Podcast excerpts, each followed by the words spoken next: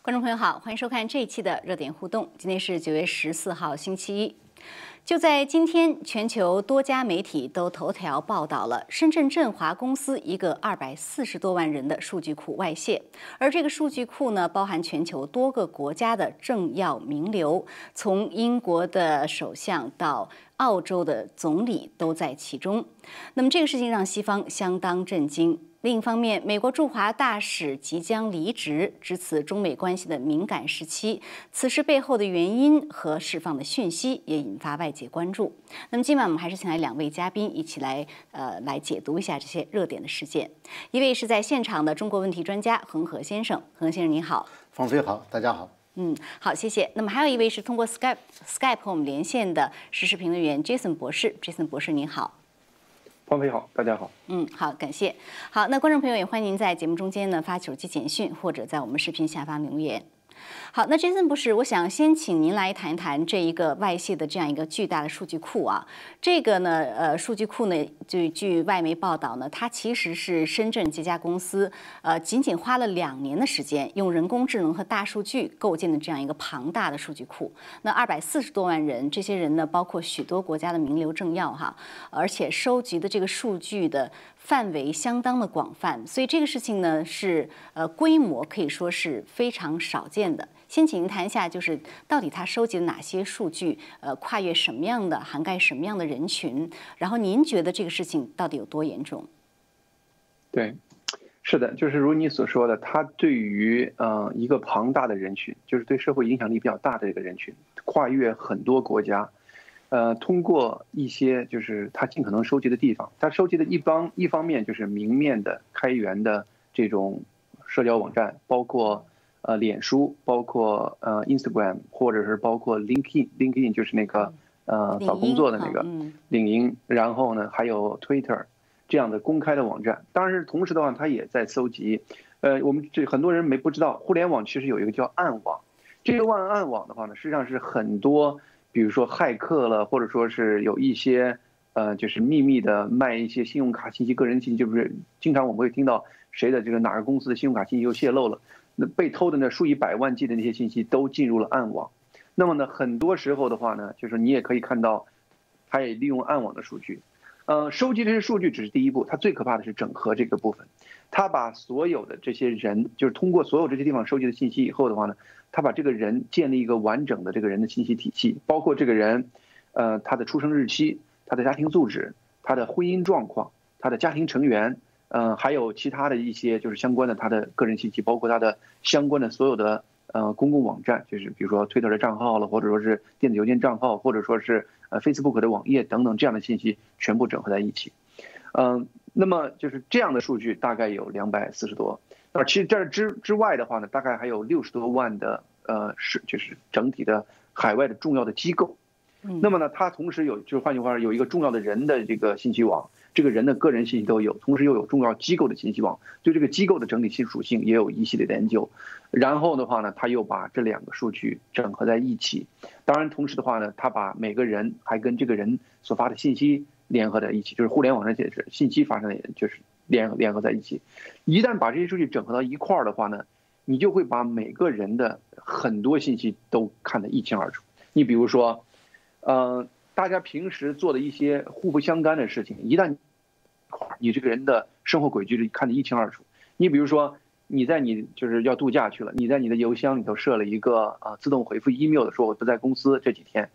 那么同时的话呢，你的孩子在度假的时候呢，又无意中在他朋友的呃圈里头。发了一个你们度假地方的一个风景照，那么这如果有人知道这是你的孩子，同时又收到寄到了你在出差的信息，那么他就知道你在哪儿出差了。通过你孩子这个信息整合一下，那么这两个信息整到一块儿的话呢，那他就可以做很多事情。所以说呢，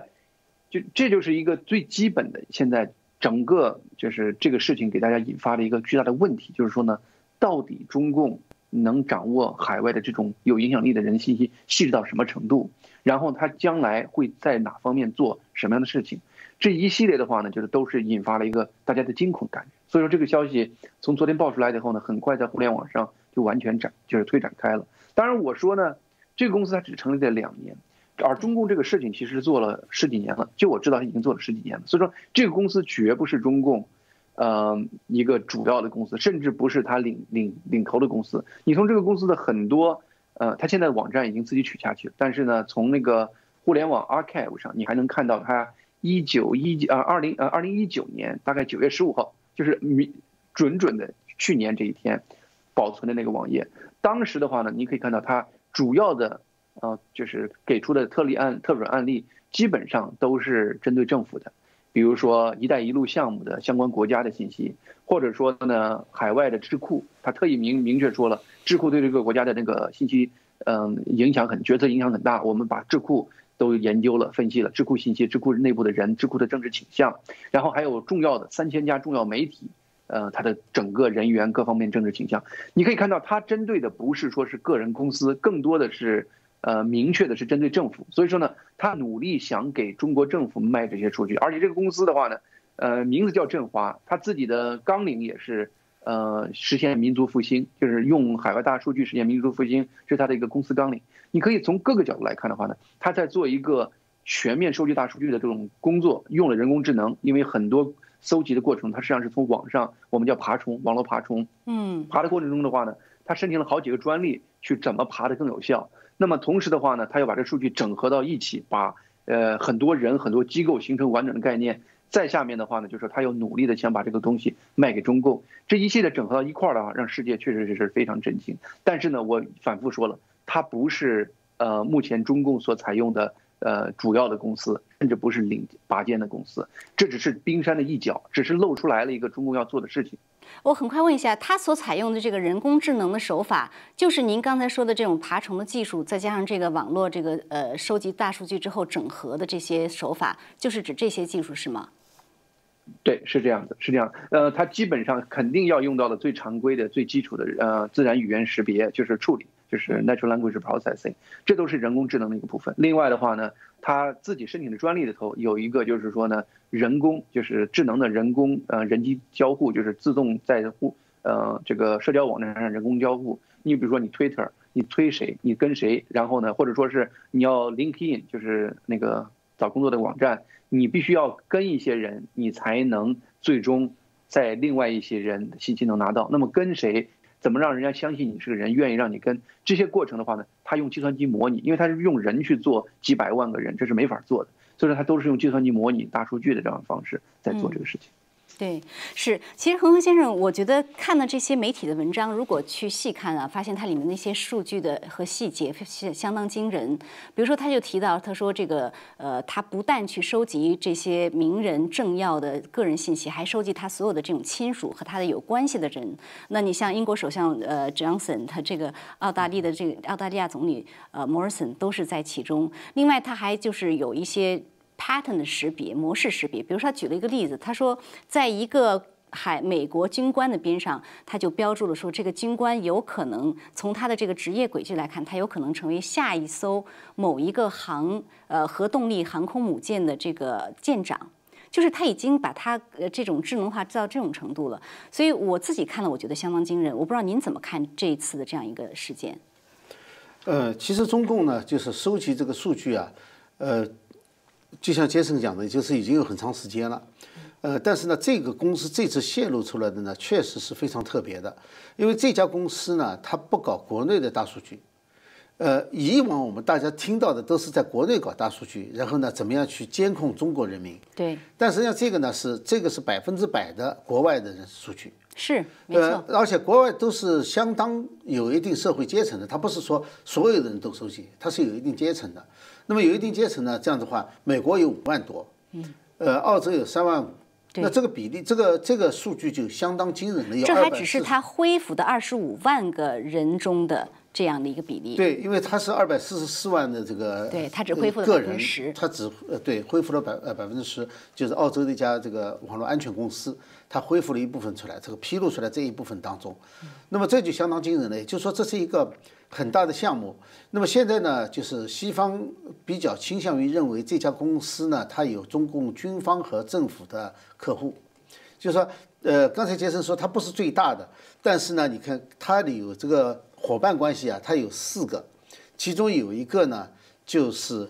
中国最大的数据库公司。哦，最大的数据库是它的一个伙伴，也就是说，它在专业方面，就是海外收集个人和这个机构的这个数据方面和大数据处理方面，呃，在中国大陆可能是最先进的。对这家公司的 CEO，呃，说他以前是在 IBM，所以他很可能把一些所先进技术带带回来了。呃，通过这种呃，因为这方面他对呃，就是人工智能和大数据收集方面，中国其实是呃比较先进的。它不像一般工艺生产，它要赶很多年才赶上来，这个很快就赶上来。呃，从这一点来看呢，其实你可以看到，就是中共的野心，这这个没有市场。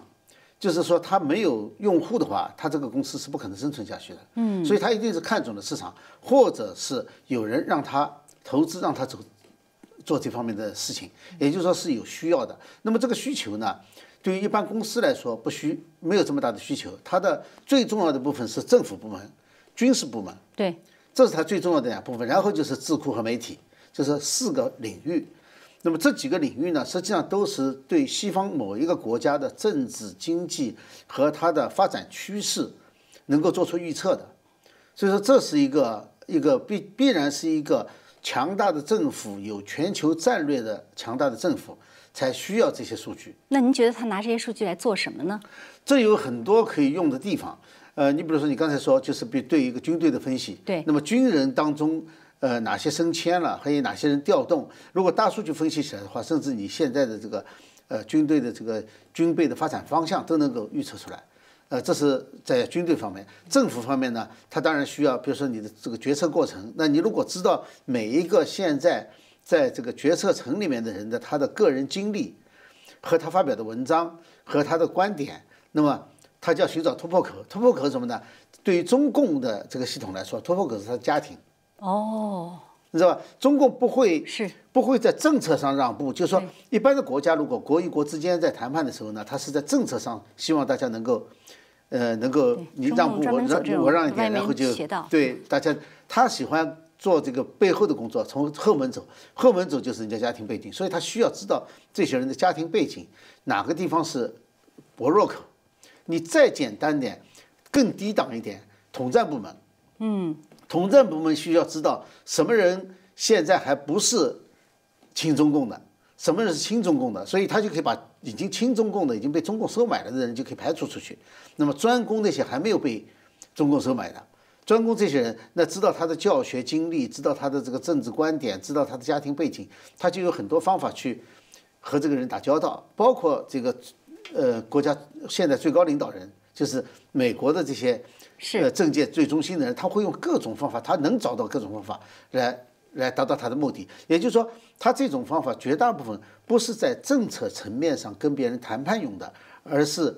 呃找人家的个人的弱点。所以它里头有一个，就是它分成几大类哈，就是这个数据库分成几大类，其中有一类就是个人的关系，嗯，就是这个人和这个机构什么关系，这种关系就是中共想利用的。它它实际上是呃。很范围很广，当然对工业界也会有用，对这个商业界也会有用，但是最重要的是政府部门。而且不只是这个关系，它里面还提到了说，有一部分人他去看他的犯罪记录，还有的有一部分档案是有银行这种记录和银行账号的，所以他可能可以通过这个来看你的弱点是什么，甚至于你银行是不是欠债啊？你有没有欠很多债？对这部分呢，就是网络上没有的。就是刚才讲的，它主要的方式是在网络上收集，但是有一部分呢，它不是在网络上收集到的，就是说可能是暗网，还有一些很可能是骇客直接骇过来的，就是这些部分呢，就包括一些呃私人隐私的，就是它不会放到台面上的，就比如说银行账号啊，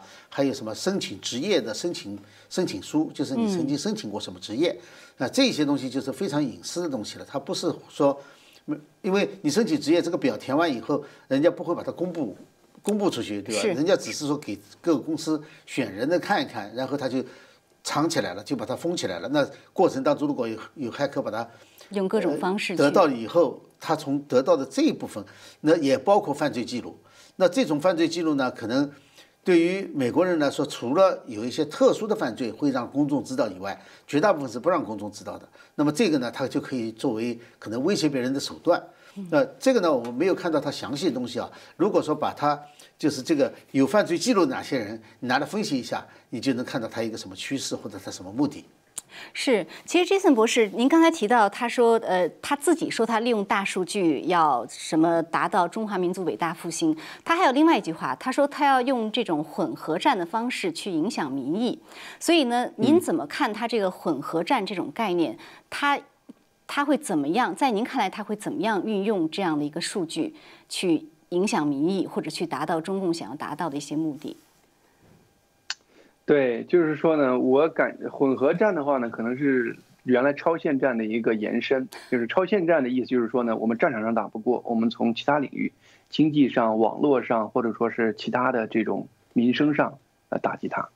那么，呃，混合战其实是把这个战场和这个混合在一起。呃，你你比个你举个例子，就是说呢，呃，如果战争中我知道对方舰艇的那个嗯将军是谁，那么同时我知道他的妻子孩子在哪里。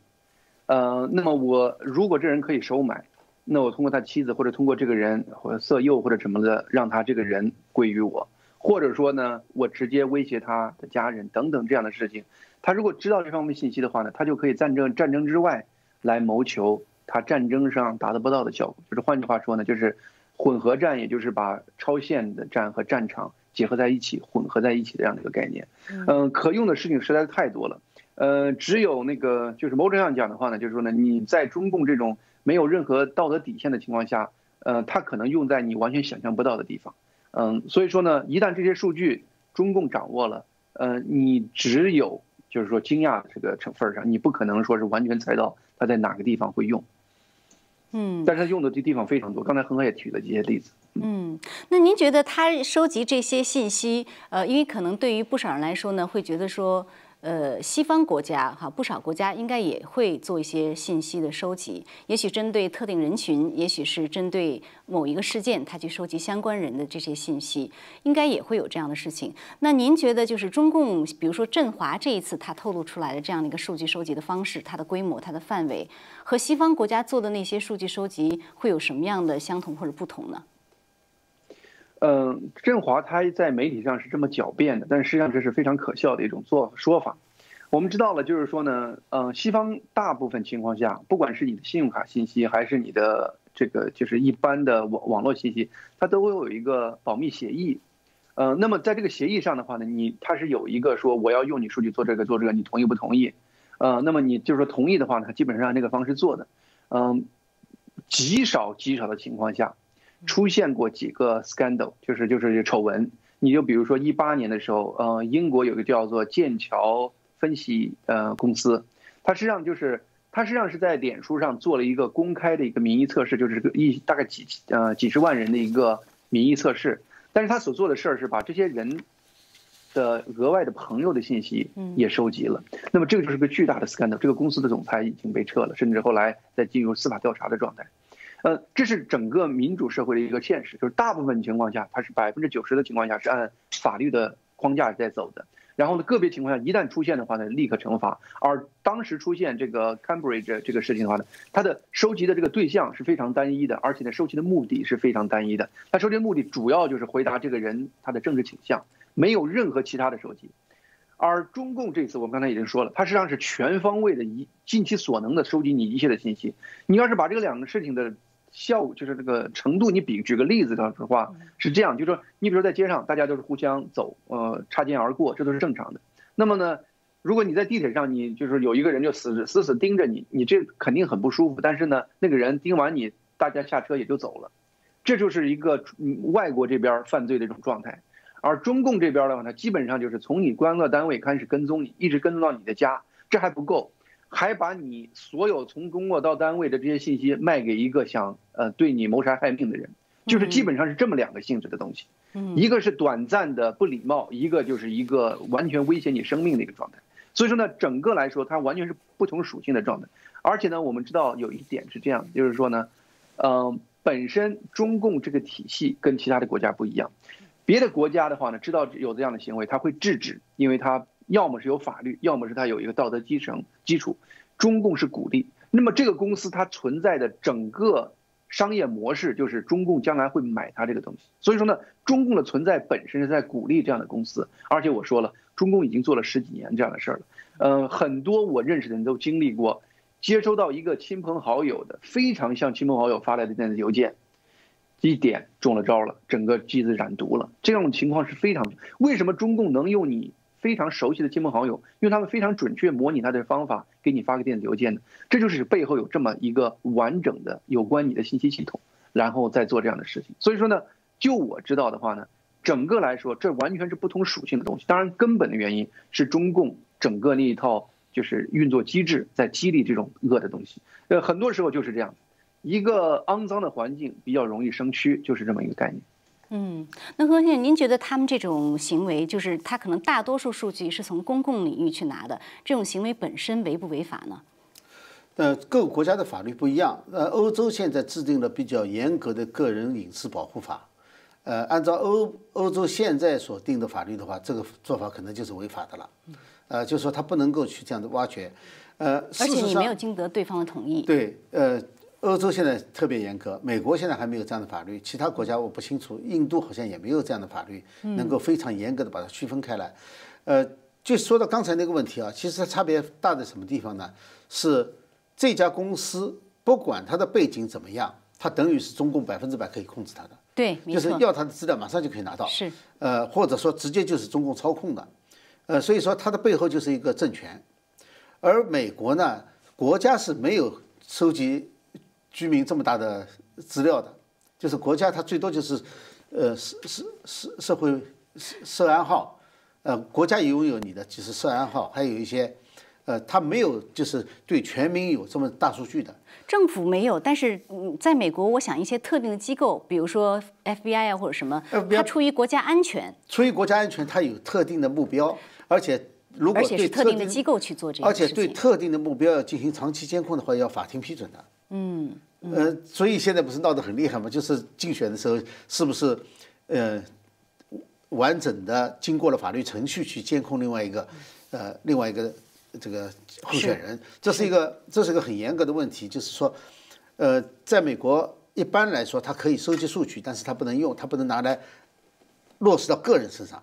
他收集的是大的，就是大的范围的一个统计数据，一个一个基，就是一个趋势，或者是有多少人大概是倾向于什么，有多少人倾向，他不能落实到每一个个人，把所有的数据，这个个人的数据全部弄到手。嗯，那除那个必须要经过法庭的。嗯，呃，公司有没有呢？公司有，我们经常可以看到，就是针对你的广告，那是纯粹用于商业商业目的的，就是他也不过就根据你的买东西的习惯。就是他在一个非常有限的范围之内，对，收集这些数据来为了达到一个商业目的，就是卖给你东西。这种和这个收集全面的资料，包括你的背景，就是这种背景资料是可以用来威胁人的。我们记得有一个典型的例子，就是香港呃反送中的时候，有一个美国外交官，在那个女的，后来不是就是大公报公布了她的。家庭情况嘛，哦，大公报怎么会有他的家庭情况呢？对，那就是中共这个大数据里面的。对，没错。中共清清楚楚的知道海外的这些外交官的家庭背景，他有的时候就把它披露出来作为一种威胁。这个已经我们已经看到这个结果了。至于是不是这家公司的，我们现在不管它，但是这一定是政府在后面，当局在后面给大公报提供的。大公报自己是得不到这些信息的，所以这些信息对于不仅是对美国政府官员或者其他政府的官员，它包括对这个每个公民，其实都是一种非常大严重的威胁。就是说你不能保证，就是。呃，在美国，如果人有人滥用了你的这个呃你的这个消息情情况以后，那如果是违法的，你可以告，对不对？但是中共它不受任何法律限制，你也没法在这里告他，所以这就导致了就是，而且美国政府或者其他国家政府不会到中国大陆或者其他的国家这么大规模的收集数据，他收集本国的人的数据都要花很多，都有法很多有法律方面的这个障碍在。而中共现在收集的是外国人的数据，而且外国政要和这个知名人士或者是比较重要的人士的这些这些数据，这个和西方国家是完全不不可比的。谁能收集几十万呃中国人的数据啊？是，这就相当于是中共全球监控的一个最新的、最实的一个例子。对，监控，而且监控的话呢，不需要这么多数据，这么多数据的话，实际上是为了渗透和控制。就不完全是监控了，就监视了，它是它是要控制，呃，要达到它的战略目标，要达到它的这个最终的什么目的，才会这样子大规模的收集。而且另外一方面来看，这个也确实让美国人看到了你的军民确实是一家的，正像你中共所称的军民的这个这个一家，呃，比如说像华为啊，或者像其他的企业，经常辩解说哦，我们是独立的，但是但是这家企业当然它比较。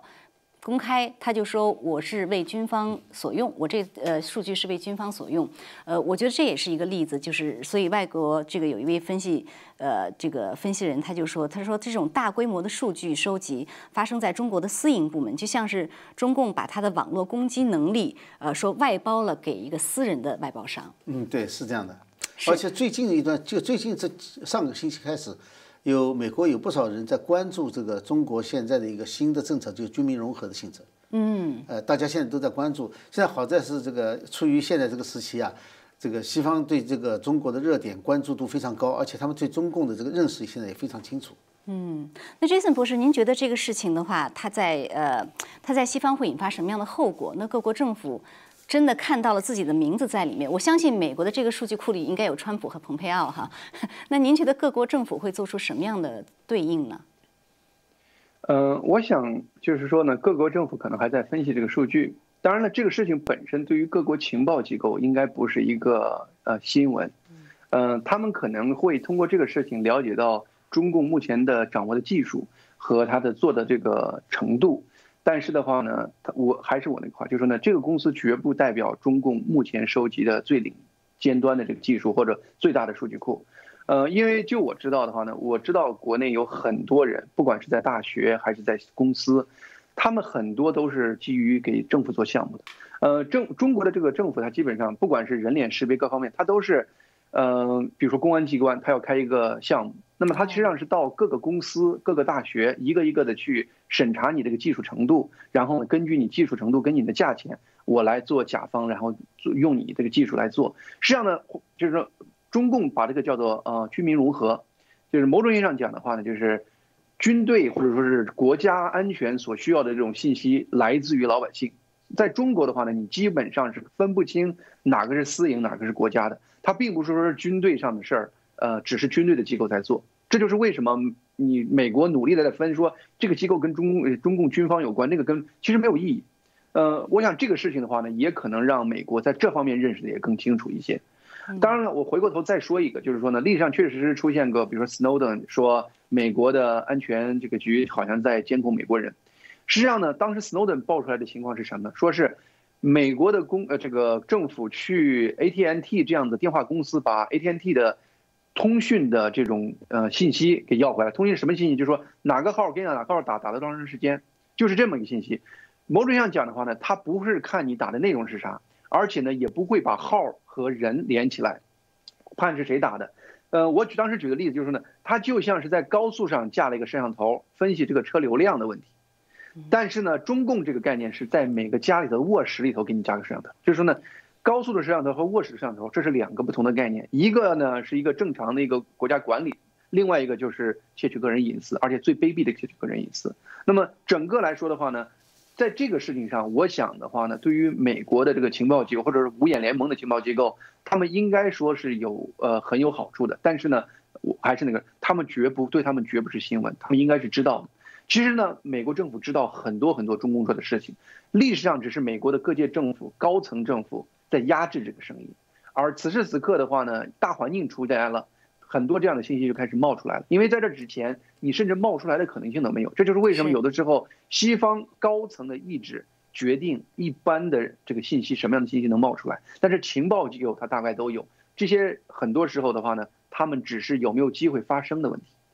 是，所以这样的一单呃一个事件啊，也确实肯定是内部的人士透露出来的。所以我觉得以后我们可能会看到越来越多这样的内部信息暴露出来。呃，也许情报部门它有一些很多的个案，像但是像这样的一个大面积的一个东西，呃，能够在社会上让民众都知道，呃，我觉得以后我们可能会看到越来越多这样的事例。呃，那今天我们这个话题就先谈到这儿，下面想谈一谈这美国大使。呃，驻华大使离开、辞职、呃离职的这样的一个事情，这个事情也非常受人关注啊。因为现在这个中美关系相当紧张，这种敏感时期，特别是前几天啊，美国大使还给党媒投稿，结果党媒拒绝发表，这两个事合在一起。然后网上我看有人在开玩笑说，哦，说因为这个布兰斯塔德给人民日报投稿被拒绝了，所以他愤而辞职了。我不知道何先生您怎么看他这个离开这样一件事情，到底是什么原因促成的？那美国当局，美国这个国务院并没有解释说他为什么辞职，您怎么看呢？我觉得这两个事情是有联系的。呃，其实呃，中方呢，现在外交部发言人说这是碰瓷，就是给他投稿这件事情是碰瓷。哦，其实这个话呢，我觉得还真是有一定的道理。那当然，因为美国政府明明知道这个人民日报是绝对不会发的，但是。就是要把这个稿子投给人人民日报，是为什么呢？因为蓬佩奥后来说得很清楚，你的大使可以在我们美国五个主要媒体上发表你写的文章，然后还有两次专访，而为什么美国一次都不可以？这就是七比零了嘛？对，那当然。那所以说他有意这么去投的，就是来看看你是不是呃对等。因为美国现在每件事情都讲对等，那么当他去投以后，这个当然被拒了了。拒了以后，中中方又说了一个他的，说了他很很多坏话，所以蓬佩奥后来就发了一个声明。那么正在这个时候，他提出来要辞职，而且这个辞职呢是跟川普总统通了电话以后决定的辞职的。所以我觉得这两件事情是有关联的，但是不是说第一件事情是。因调这件事是果，我倒认为是调过来的。对，就是说原有了一个计划，然后呢，在做这个计划的时候呢，去，呃，你说碰瓷也好，就碰个瓷也好。对，我觉得呃，我们上期节目谈到，我在我们看来，他就是去测试你中共的新闻自由。对，呃，所以可以说。他先知道自己要辞职了，辞职之前他要去做这么一个事情，但是他这个辞职确实让外界认为说这个有点不寻常，因为毕竟嘛，你说你第一这一届总统的这个任期还有三个月，你可以做到三个月之后嘛，那如果要呃下一任再怎么样，但是他在现在这个辞职，相当于说他辞职离开了以后，在中国就没有美国的大使了，那这么一个事情是不是中美外交关系的一个？对，因为相对来说的话，他现在的理由呢是呃帮助川普竞选。这是福克斯的报道，不知道是不是他自己的说的。对，是福克斯的报道。但是呢，呃，我个人觉得这个可能性不是太大，因为川普并不这么需要这一个人。呃，如果说现在中美关系确实很好的话，或者是很重要的话，呃，并不需要这一个人一定要回来帮他竞选，因为竞能够帮他竞选的人很多。那么。呃，所以可能性最大的呢，还真的是就是说，呃，至少是美国对这个大使是否留在中国已经无所谓了，就是说他在中国也起不了什么作用，离开了的话，呃，反倒可以发出一个信息去，尽管他不会公开这么说，所以现在呢没有说什么原因，但我个人觉得呢，这就是有一点把这个两国外交关系有一点点降级的这个意思，呃，他虽然用了一个其他的理由，但在这种关键时候，忽然之间撤回去一个大使。这个是很，而且理由就是自他没有解释理由，对他没有解释，甚至都不愿意给你一个表面的一个 对 台阶下。所以我觉得这是一个，这个是一个比较呃比较不同寻常的，在这个关键时刻发生这件事情。那么尤其是考虑到呢，最近一段时间在呃台湾的一些发生的一些事情，包括呃捷克的议长，还有传说中美国的国务次卿可能要访问台湾，那么这一系列事件。呃，放在一起的话呢，我们可以看到是一个，其实美国是在发出一个信号，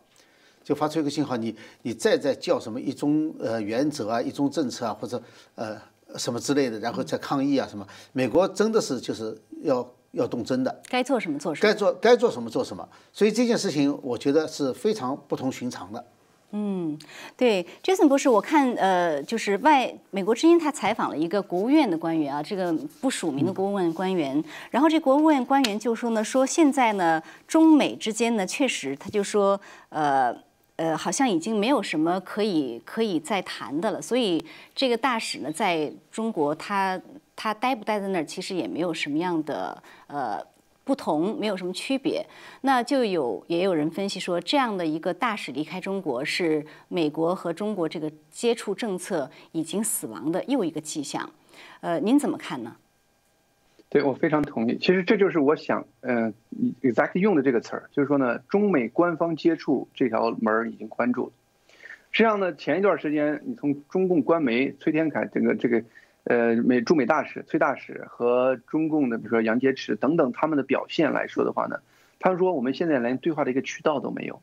就是换句话说呢，以前他们用各种，比如说让川普的女儿呃早有个关系，或者说是呃其他的一些跟中就是华尔街的人打电话等等，希望跟川普接触，现在连这样，因为所有这些中间的人都知道。呃，川普政府现在的态度是啥呢？压根就没办法跟你再谈下去了。中共总是说我们什么都可以摊在桌面上谈，但是与此同时的话呢，那美国人说那香港的问题能不能谈呢？嗯，不能谈。新疆的问题能不能谈呢？不能谈。然后呢，牵扯到那个整个，比如说你这个窃取我们的技术的问题能不能谈呢？没有，我们根本没做。就是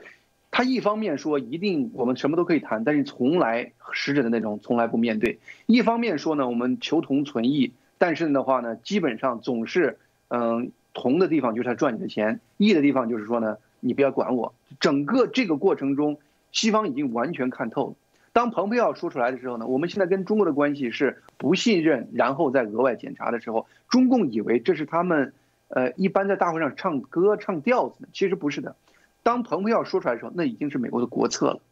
他基本上是不信任的。你要让美国改变什么，你先做出个样子来。美国确实知道你做的是实质的改变，美国才可能再跟你接触。那么在这样的情况下的话，这个大使在北京干啥呢？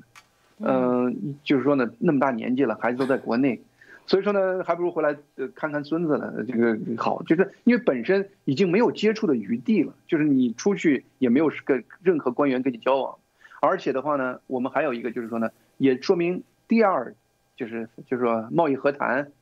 就是第二阶段、第三阶段、第二阶段、第三阶段这事儿。呃，我估计已经永就是几乎是完全没戏了，就是因为他事实上他认为他的很大的一个政绩，他是二零一七年去的，一八年开始打贸易战，然后呢，二零零年初的时候签了第一个第一阶段协议，他说他在这里面最大的政绩是就是促成了第一阶段的贸易协议，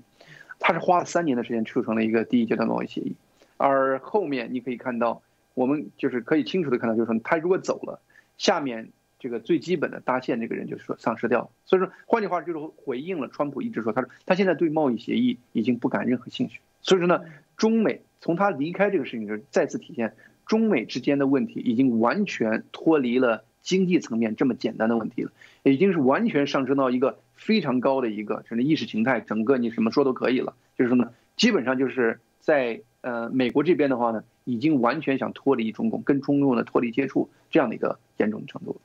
是，呃，我何先生，我看到这个采访中问这个国务院的官员说，你认为这是不是一个中美进一步脱钩的迹象啊？这官员说，脱不钩在于中共。他说，现在中共一方面他确实不愿意跟美国脱钩，另一方面他又不愿改变导致脱钩的行为。那在这种情况下的话，那就完全在你中共要你你看你到底能做出什么。美国的话，那就是按照我们的既定的计划来这样做了。所以您怎么看这个呃下一步这个中美的这样一个状况？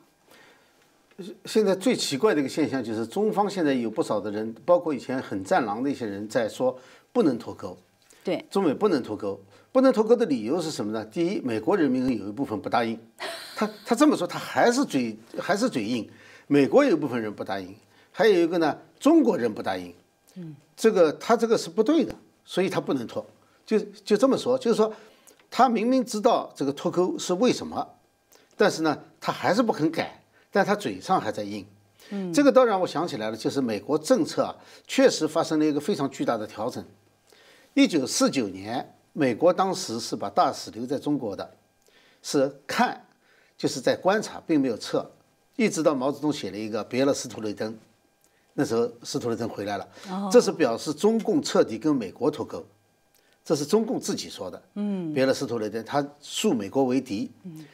然后四九年以后，当然后来就一直断开来，一直到后来重新恢复以后，到现在为止，这一次美国相对来说是主动的。是，所以这不是说中共说叫别了，是美国人说别了。这这从是这要是能做比较的话，就是和一九四九年的这个也是一个大使离开了中共，离离开了中国，就是当时就是代表了中国中国和美国之间的一个全新的关系，就是说从这个呃一九零零年开始，美国建建起来的关系，呃，到了一九四九年就断掉了，然后从现在开始又是另外一个。标志性的事件，又是一个大使提前回去了，性质非常相像，只是说主动权，上一次是中共主动，这次是美国比较主动，